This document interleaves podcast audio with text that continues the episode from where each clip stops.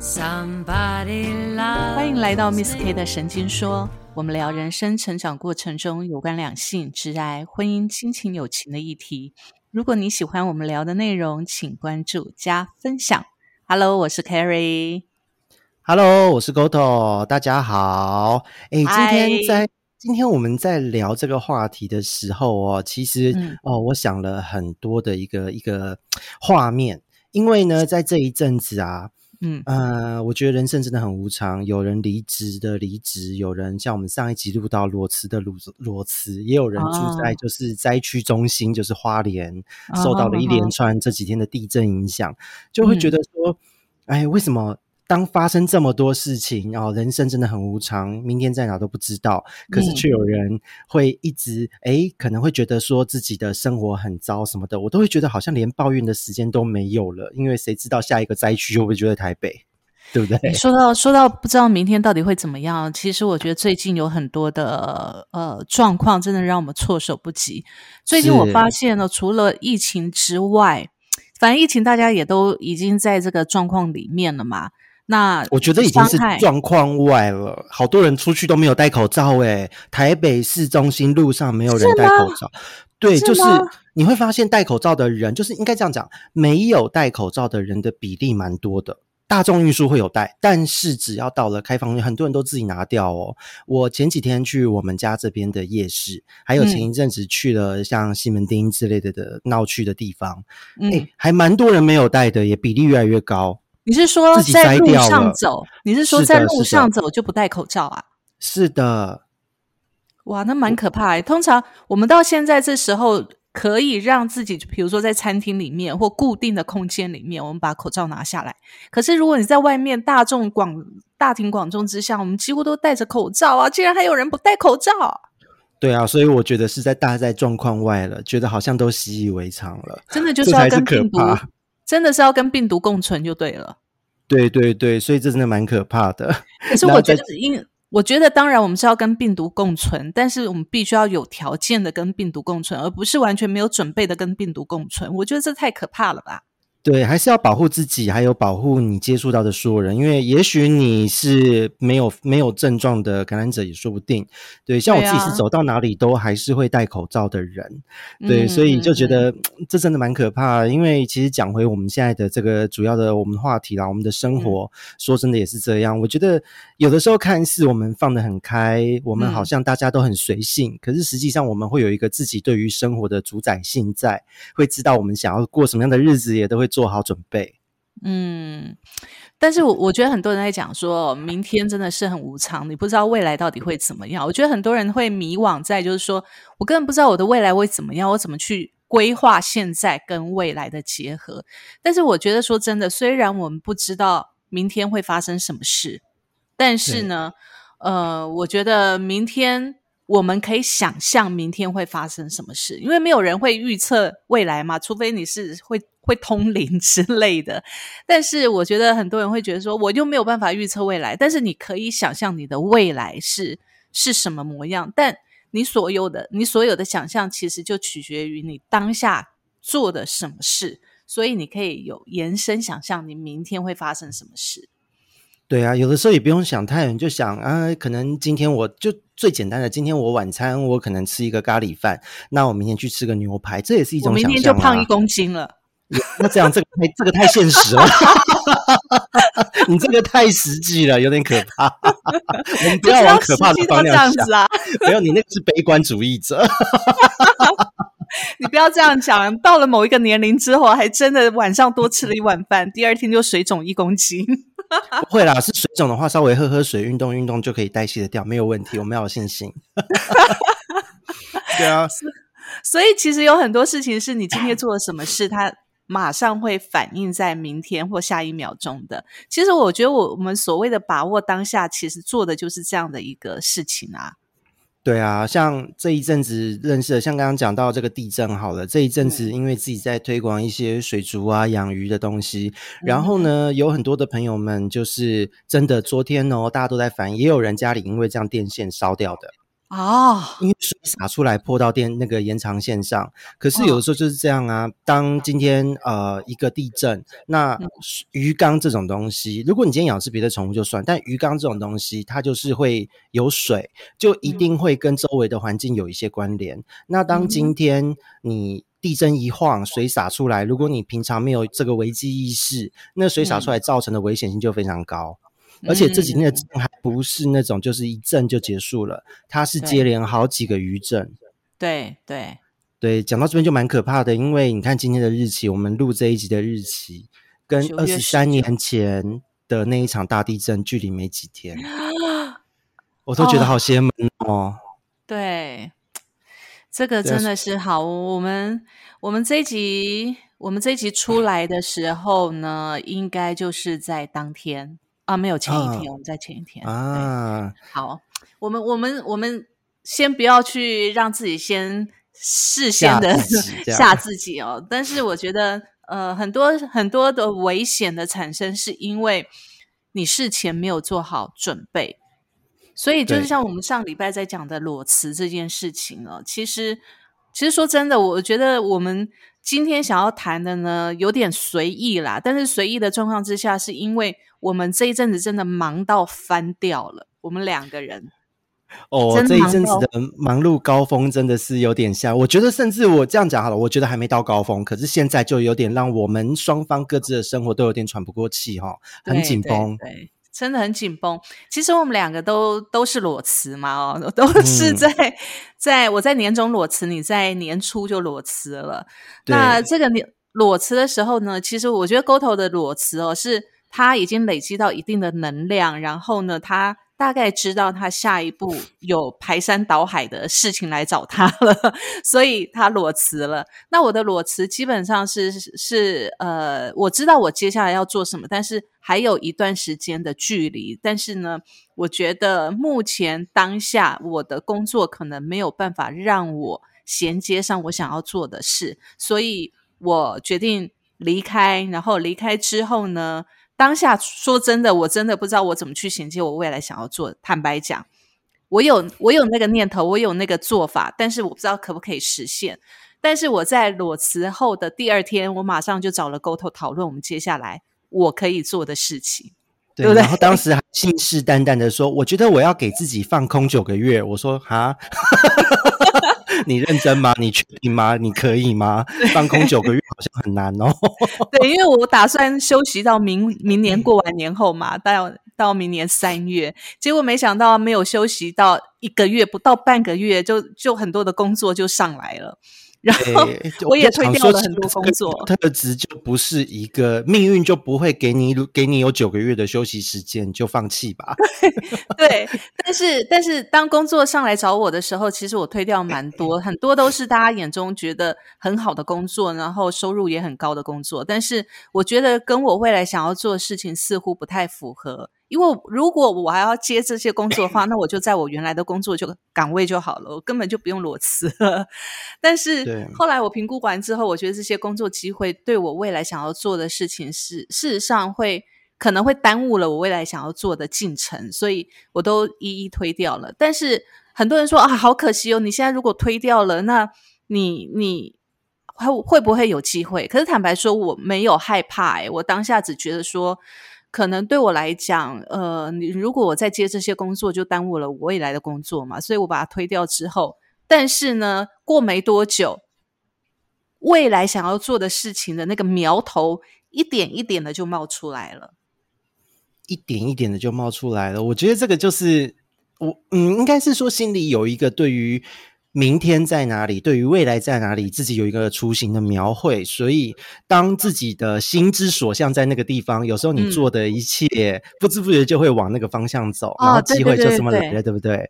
对对对，你就会往那方面去铺路，然后会会往那一方面去敲门。然后，其实你一旦有那个敲门的动作之后，门就被踹开了，对对对，门就会被踹开了，真的是踹开，工作量就杀进来，这样，对对对，就慢慢的就冒出头来了。当然我所以慢慢的就哇，我们刚才在开录之前，我跟沟头两个，我们就在讲说，哇，真的真的是是突然的，就是本来还在想说，哇，可能慢慢的可以一步一步的去去进入忙碌的阶段，可是没有哦，时间跟事情是没有办法等你的。对，而且本来还有人说啊，要做鸡蛋糕什么，别闹了，不要做蛋糕了。对我原本还在想说，我原本还在想说，嗯，如果如果我接下来有一段空档的时间的话，因为我是闲不下来的人嘛，那我就去海边卖卖鸡蛋糕。你知道，我住在海边的那个那个特色就是好处就是我可以在一边看海的时候，然后一边做鸡蛋糕卖人，然后有点小收入、小营收也是不错的。结果，结果到现在已经忙到一个一个月没有没有走到家门口的海边去，一直都在忙，一直都在忙。对，这个就是命运。我真的能真的是蛮有感，因为我也是这样啊。我自己从二月份离职之后，因为在离职前本来就是用副业的方式，一直都弄了好几年自己的兴趣。然后呢，在那个时候也有幸，就是说遇到人可以帮我执行一些事，所以一切打底的很快。那现在虽然后来我们拆伙自己衔接下来，那但是因为自己打底打稳。这一阵子在拆伙后哦，所有的客户真的，我到现在报价还没报完，有一些人真的也愿意等，他们不急。可是很多人都想跟我做一些比较长远的合作。那在这样的状况，因为我只有我一个人，那手边的客户我一一定一定不能烂尾，一定得要每一个案子每个客户都要顾到面面俱到。结果就在这个过程，旧案新客户一起出现。然后呢，马上客户这一阵子就是所有的事情都嘎在一起哦。我这两周，我上个礼拜光是上一周哦，我没有一天是乖乖在家的。全部都在出差，天天出差，包含了真的是去做帮人家的公司讲课，然后呢帮客人的鱼动手术抓寄生虫，然后 抓寄生虫我有看到。我刚开始看你那个照片的时候，我不知道那是寄生虫，我还想说你那个瓶子里面那条线你是怎样？那是什么线？你干嘛画那个白线干嘛？结果是虫。我看了半天，后来我看到留言说那是虫，我说呃，而且是跑在眼睛里面去把人家眼睛的虫拔出来的。哎呦，这么长的虫啊！嗯，好几条，拔出来六条吧。哇，好可怕！呃，对，所以就是一连串的事情，看动手术，然后接着呃去外面的的一些会会议继续谈合作什么的都有。提案的提案什么样就嘎在同一周，然后呢，本来还在想说啊，我的六日休息休息一下，然后呢，这个礼拜工作量应该没那么多，然后结果我每我的习惯会在礼拜天，这半年来我都会在礼拜天把当周的工作就是在 Google 的形式力上啊再 review 一次，然后就 review 看还有什么没写到的，写写写写，我说哎，真的有嫌那个一点点。相较前一周，只少了两件事。上周有许愿，下周要闲一点点。果然在下周有闲一点点。对对，所以我都我但但这个也很可怕，很邪门呐。因为水逆期间嘛，那个国师有说现在水逆要大家小心一点。如果我真真讲说我要闲下来，会不会下礼拜都没有客户、没有工作、没有？那真真的苦恼了。这才真的要苦恼。有事情做都是幸福啦。只是呃，我觉得以前也从来没有想到，只是觉得说。哦，我想要做的事情，筹备了那么多年，酝酿那么多年的事情，好像自己一步一步，因为我都很还走的算蛮踏实的，慢慢走，我不急，然后一步一步走到我觉得差不多的程度可以创业了。那创业的时候也想说，应该呃要过个一两年才能得，才能够谈下某一些大客户，或是月收入尽力达到我我要的标准。结果呢，才一年的时间，什么都到了。所以啊，其实像我们上礼拜在讲那个裸辞的这个概念哦，我其实我们上礼拜讲了讲了一些裸辞之前你要做的准备。当然，我们鼓励就是说，如果你真的工作做得很不爽，那就离职。可是，在你不爽的这个阶段，你要下定决心，你要离职的时间点，跟你现在要准备的东西，你必须要有心里有有有有个数。然后，是当你准备好了之后，觉得哎差不多了。你有那个底气了，你就离职吧，千万不要留恋。对啊，而且你看，离职之后，赶快把想做的事、想干嘛的就赶快去干嘛。对，否则你看，有人鸡蛋糕还没学会怎么做，工作就来了，对不对？我我的鸡蛋糕，也许是我退休以后的目标。真的，真的。但是说真的，说到裸辞之后的这些状况，我们俩我们算是我们算是比较呃清楚知道自己自己要做什么的。也许我们是比较有危机感的，但是我们身边不会也有很多人哦，他们是呃他们有有勇气裸辞，可是呢没有勇气面对裸辞之后的的空白。我甚至觉得哈，像这样子的人其实蛮多的，但我我都会有一个词形容他们，就我自己，他们有时候跟我诉苦或是聊天，我也都会直接讲，因为我本来就不是那种啊很会去安抚的类型，我都会讲实话，对，很冷血这种，我都会直接讲一个词，我说你这个是有勇无谋吧，你有勇气，但是对，但是你并没有想法，你只是因为一时气氛不爽。啊哈，会会会用这个讲法，刚好也是前两天，真的就是上周也很忙，然后可以休息的时间，有一个朋友又敲我聊天，那他就是典型的，我就是用这样的词汇形容他。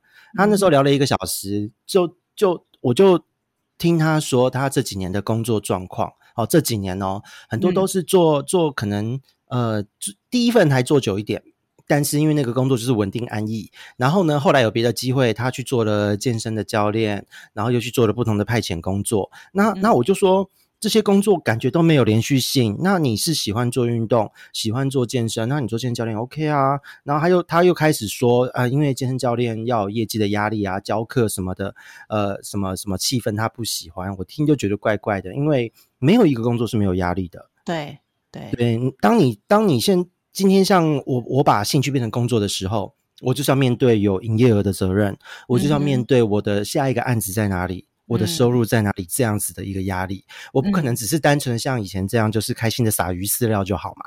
嗯嗯嗯嗯，所以自然而然我就要去思考我的商业模式，然后怎么样在我可以接受的状况之下去谈下客户。嗯哼，那可是很多的人，像我这一位朋友，就是他没有办法去做到这个平衡，他他因为因为其实。后来整个的聊天过程也有发现，他是很享受在健身过程身材变好得到的掌声和肯定，他也很乐于在分享自己练身体的这个健身的教练的这些专业。但是当今天要碰到业绩压力的时候，他今天必须要去说服人家买课程的时候，他完全不行。那这个不行不是说他能力办不到，而是他跨不过去。哎，很多人就是这样子，就是他会享受在顶点的那个快乐、肯定跟舞台跟光环，可是真的要他落实去创造这条路的时候，他就没有办法做。那我觉得你刚才在讲你这个朋友的例子啊，他喜欢健身，他喜欢被肯定那种健身那种线条，人家被肯肯定的感觉。但如果他没有办法承受，去说服人家那个过程，也许他可以拍影片啊，做直播啊，什么之类的，他也可以拍的自信，也是这样跟他又没这个自信。对，所以因因为他并不是一个那么那么有有有有所谓的镜头魅力的类型，他是可能在镜头前会会会啊口急啊，会去对会会退缩的人。可是实际上，嗯，就会变成说好像。这一个坎，这一个问题，我觉得是个人可以去突破的，因为，因为当你今天你真的很喜欢这件事的时候，你今天可以让用很多的方式去呈现你自己，呈现你喜欢的事情，而不是被动的去等人家默默来发掘你。因为当你今天真的想要走一条路，那是你主动往那个方向走，而不是等待。你知道我我最讨厌的一句话，我之前都有跟你们讲过嘛，就是“花若盛开，蝴蝶自来”。我就说蝴蝶从哪里来呀？蝴蝶蝴蝶哪会自己飞来啊？你当然是花若盛开，你就要向人家展示你的漂亮、你的美丽呀。对。所以有的时候，我觉得现在有很多人，为什么就是身边这些这些，真的是大家或许在自己的生活圈中、朋友圈中都有这样子类型的人存在，就真的是属于在工作上、在生活上是真的是有勇无谋。他们可能有那个气魄裸辞，可能有那个气魄跟人家拍桌子，但是走出去之后，下一步在哪，他是没有任何想法的。我觉得这种人哦，大部分是呃，他的情绪爆发在那个瞬间，然后他他在情绪爆发之前呢，他把大部分的自我交在交在别人的手里。像我有一些朋友是这样，就是说。他在上班的期间、工作的期间，其实他做的非常的不开心。但是呢，只要是老板或者是主管交代给他们的事情，他们再怎么不该不开心，他们还是觉得说啊，有工作做就不错了，所以他们还是会去完成，尽管。他们一直觉得说，老板或者是主管是猪脑袋，你知道吗？但是他们还是会觉得，啊，现在有工作做就不错。然后抱怨，尽管抱怨，但是要跟他们讲说，那你要不要想一下，你既然这么讨厌这份工作，那要不要你换一个工作，去创造你自己想要的、喜欢的工作环境？他又回我一句说，可是我很懒。啊，这一句我也蛮常听到有人这样讲，然后我听到我都会说，哦，是哦，那那就在家摆烂就好啦。我就会讲，因为我已经懒得继续讨论了。对，然后他就跟你说：“可是在家摆烂，我要有收入啊！”我说：“我说好，你要有收入，那你就要想办法去创造更多的收入啊！否则你到了时间点，可能年纪到了，你可能连这份工作都没了。”可是他又说一句：“可是我很懒。”嗯，对，开始进入一个无限跳针。对，所以后来我就面对这种人，我都不太想讲了，我就听听听就算了。不过我身边有一些朋友，他们是蛮他的，他也是会讲这句话，但是他会用自己的方式让自己有被动收入，我就觉得可以啊，这就很棒。因为我的朋友也有一些，他是他今他今天做工作就是一个简单的工作，但是他觉得他不喜欢这样的生活。可是他花了蛮多时间去研究，可能呃做外汇、做股票，然后呢，他现在基本上自己的本职工作没有很高，但是靠他的股息啊这些外汇汇差等等的，他每个月基本上稳稳的加起来，加总收入大约都是十万上下。哇，那很棒啊！哎，他才三十出头吗？你说被动收入就七万多喽，六七万。哦，那很棒哎，那很棒。嗯，对对对，所以实际上他才三十出头，但是他就他他他这样子，然后再出来聚会，或者有时候电话跟我聊天说，啊，我好懒，我不想工作。我说，这这可以说得过去啊！你有本事，我就说合理。你对你有本事啊，因为你光你真的就是躺在那边追剧的时候看一看，买进卖出，或是躺着，因为你前面的你，即使你觉得那是轻松的事，但是你透过了你的努力，让你的股票有了这样的配置，那都是功夫啊。所以我我可以肯定你的生活方式，而且我也觉得你很厉害。对，你可以懒一点没关系，我觉得越懒越 越赚钱，我觉得 OK。但是有些人没有懒的本钱。可是他却想要懒，我觉得我我觉得讲懒这个字有点难听啊，但事实上就是这样，就是你连动脑筋去让自己的生活过得，去去想一下自己的明天要过什么生活的这个动动能都没有。对。因为，因为我觉得有很多人好像，嗯，我自己的身边这一类的朋友都有几个特质哦。就第一个，可能他还，我觉得还是还没有到所谓真正大人成熟的思维。这个思维讲起来有点严重，但其实说真的，就有时候你在跟他讲话，你会发现他是一个比较没有生活责任感的类型。哦，对，我觉得这也是跟责任感有关系哦。对他可能会。就是可能年纪蛮大了，仍然住在家里，但这不是不好。那他可能就是要负担家里面的一些基本开销，然后自己的生活费。可是因为父母亲都健在，然后呢也还有一份工作，所以他就还蛮轻松的这样过。那他就自然不会去想他下一步要干嘛，或是万一以后父母亲没有办法工作，退休了怎么办？嗯，所以我们有蛮多的。我们有一句话说“居安思危”，或者是。就是在那句话怎么讲？突然忘记。我现我觉得我现在虽然我没有确诊，但是却有脑雾。我觉得是你忙过头，缺乏休息。不过不要紧，主要就是差不多是这一种意思。因为说真的，呃，我们今天，呃。在过生活或是在工作的时候，有些人觉得你看起来好像很轻松，可是人家有这这这个是不是换另外一句话啦？就是所谓的台上十分钟，台下十年功嘛。现在你看起来很轻松，是因为你前面做了很多的努力。嗯，今天我们我们能够那么轻松的裸辞，开心的过下一步，把我们的兴趣转成正职。可是各位听众可以想一下，我们在这中间，我们投入了多少的热情？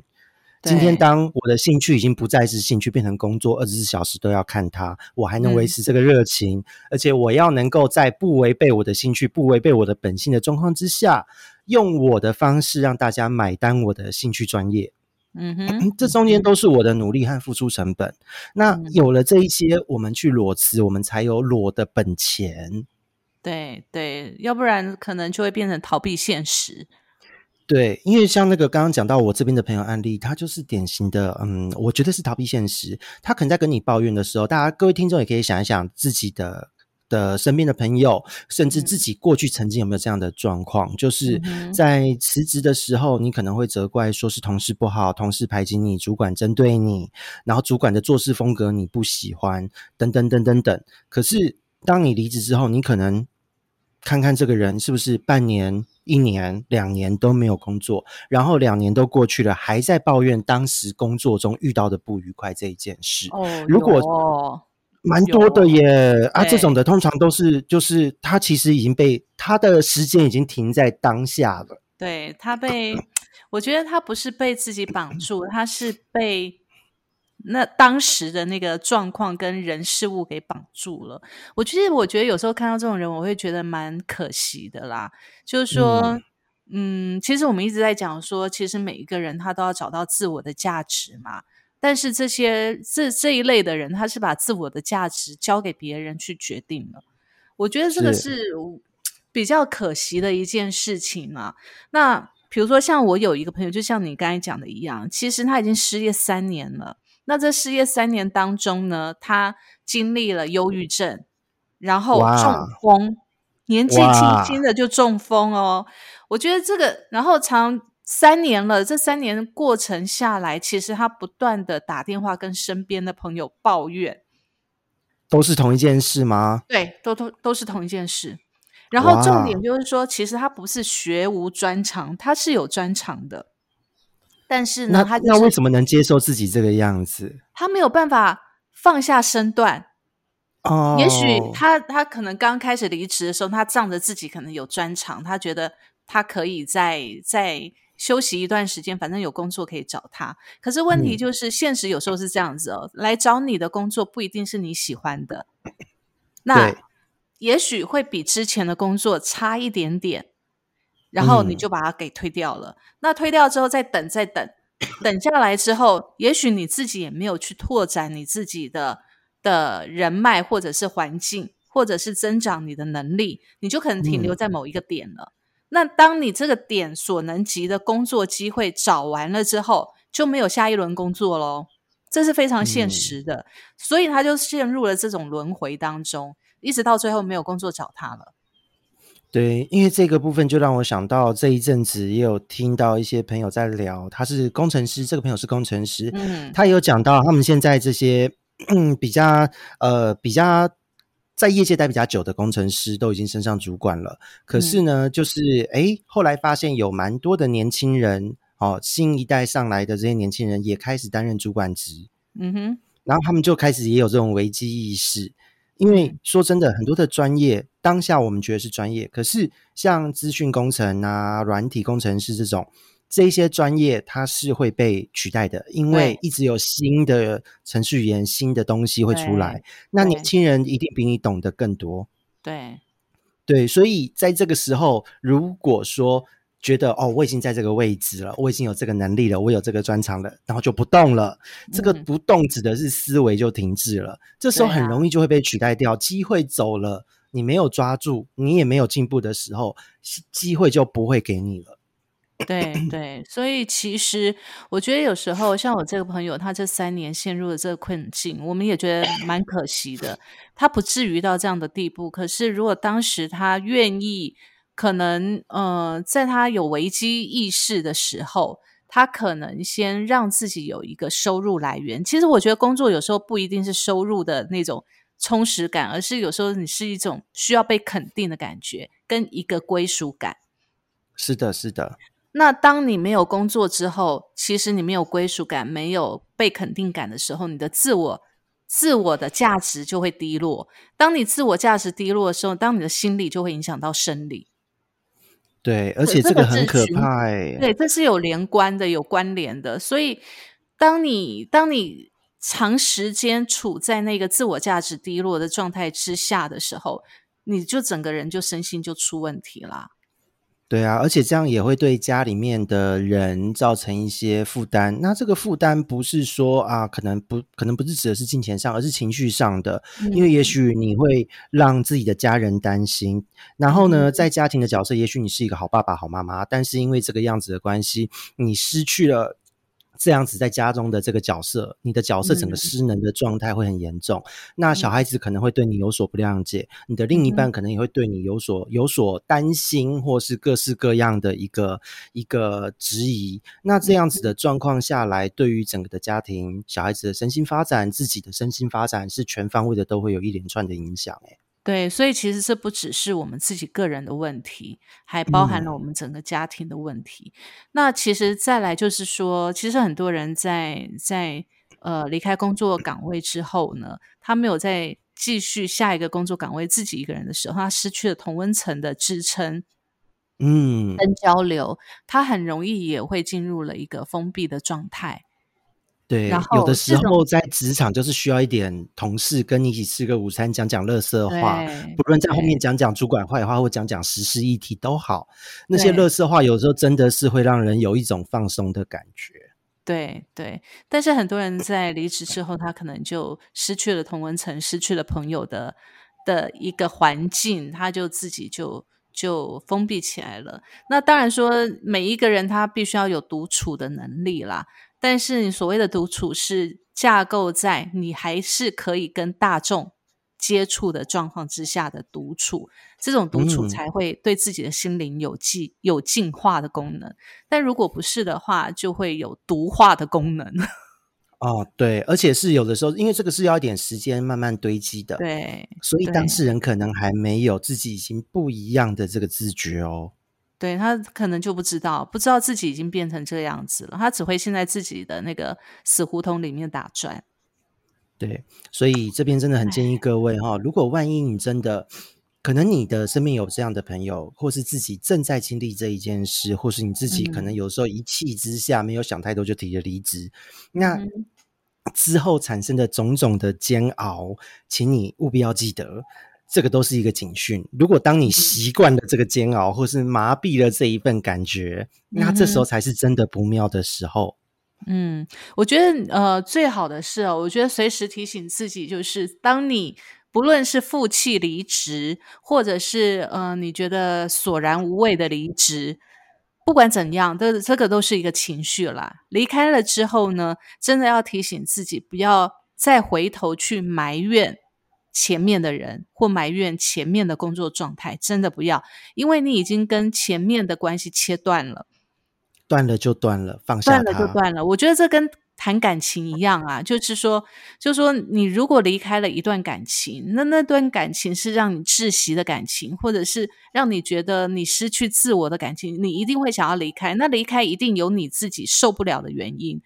你一旦离开了，真的不要再回过头去留恋。前面的情感的牵扯，那只会让自己陷在那个漩涡里面爬不出来。我觉得很多人哦，当然我们都不是圣人，我们没有办法做到说，呃，马上离开这个地方，我就完全断联或情感切断。我觉得没有一个人可以完全做到，但是可以必须时时提醒自己往前看。我觉得这是很重要的一件事。对，因为我真的觉得要自己有一个有一个自己要提醒自己的这个动作必须要做，否则的话，有的时候当今天你也许你失恋好了，你跟朋友喝一次酒、吃个饭抱怨，可是你不可能一整年都还在抱怨同一件事吧？对对，这个时候朋友就离你而去了，没有人想要听了。对对对，所以大家一定要对自己的状态要有一个警觉心在。对。对，当然，我觉得这是跟心理素养够不够强大也有关系啦。还有你能不能保持一个清醒的脑袋思维，我觉得这也很有关系。那我觉得，呃，每天做一些提醒自己，就是睡觉之前，像我没有，我是没有冥想的习惯，像沟头有冥想习惯嘛，我是没有。但是我每天会做的事，就是至少我会看书，然后至少我会在睡前去想一下。我今天做了什么，或者明天我可以想说，哎，明天如果什么时间点我可以做什么，我至少可以想到明天我要做什么。我可能想不到后天跟大后天，因为未来我们不可不可测嘛，但我至少可以知道，想一下我明天规划一下我明天的行程到底要怎么做。对，因为有的时候很多人都会说，对啊，很多人都会觉得说一定要有多远大的目标，没有诶，我觉得反而是我们要注意的是事情的本质。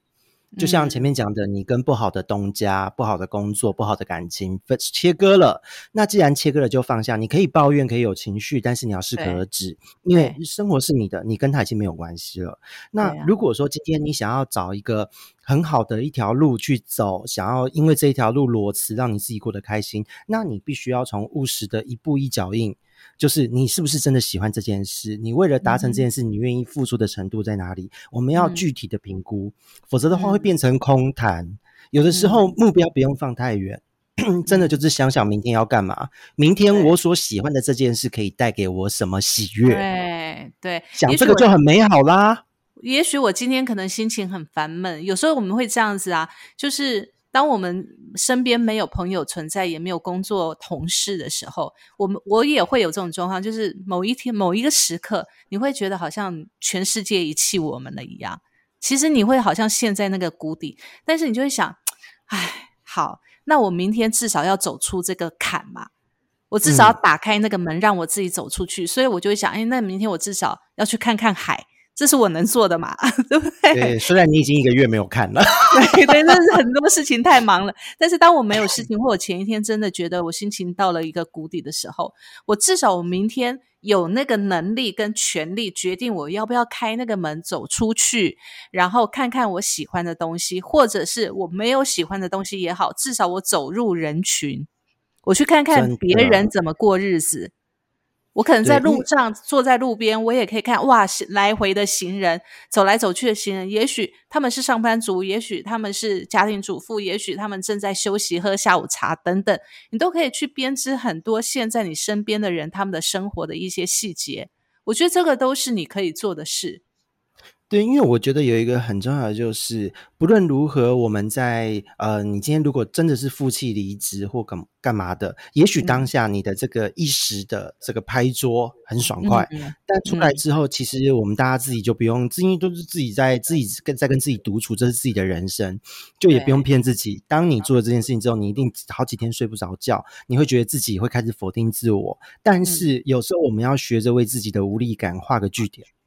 对。这是需要勇气的，真的需要勇气。你要有勇气推开那个门走出去，踏出一步也是一种成就啊。所以不需要去想很很远大的未来，你只要想你明天可以做什么。嗯，明天做什么会让你开心就好。对，会让你开心，会让你离开现在的这种不愉快的情绪就好啦。真的，其实没有那么难，但难的就是这个第一步，你要提醒自己。很多人是没有这个提醒的自觉，因为呢，有有很多人其实大家都会害怕去承认自己的错误。可是，当我们今天门关起来在独处的时候，回想自己的工作，回想自己的一天，回想自己的生活，只有自己跟自己，我觉得。大家可以卸下这一个防备心，好好的去面对它。然后呢，当只有自己的时候，承认自己的错误，没有什么大不了嘛。承认了，我们门推开，画个句点，明天继续过日子。对啊，谁谁没有犯过错？坦白说，有时候我们也会觉得，哎呦，自己怎么会做错那件事，觉得很羞愧，觉得觉得自己好像这，但是每一个人都是这样子啊。不是吗？对啊，我们大家能活到这个岁数，大家都是大人了。能够变成大人的最重要的一个功课，就是生活中有很多小小的遗憾、小小的不愉快，但是我们都能够把它整理起来，让我们的明天过得更好。对，我觉得这是很棒的一句话，就是把我们的明天过得更好，把我们的明天过得比现在快乐。去想一想，我们可以做什么，就想明天要做什么，这样我觉得这样就够了，真的。所以就是不用想太远，你只要这一步踏出去，开开心有什么不好？像我等一下我就要去买个那个气泡饮料什么的，冰箱没有气泡饮料好难过。嘞，没有咸酥鸡，我前几天吃了。哎 呦天哪！对我真的讲哦，当我们今天大家忙了一整周，特别像我们创业的时候，那个精神压力蛮大的。嗯，你一定要有自己让自己解压的一个方式。不论你今天找朋友吃饭也好，或是像我这样喝一个气泡饮料，再加个。盐酥鸡，我就觉得这一周我可以画下一个忙碌的句点了。对，所以其实像我这两三个礼拜以来几乎没有休息的时间，那我今天就下定决心了。我从今天早上一起来，然后就就就把我所有的事情全部做完，目标就是我们今天录完这个音之后，我就要走出这个门去看我的海。哦，晚上不要做事了。对，这个很必要，而且接下来我们录完，也许时间就黄昏，最美的海景就要来了。对对，没错。好啦，我们为了等一下能够让我顺利看到海，所以我们今天呢 就聊到这里喽。好的，呃，希望大家都能够开心的过每一天，即使裸辞有一点点小小的不愉快，但是要让自己跨过去。对对，没错。好，那我们接下来还要聊一些什么呢？Miss K 的神经说，我们下一集见喽，拜拜，拜拜。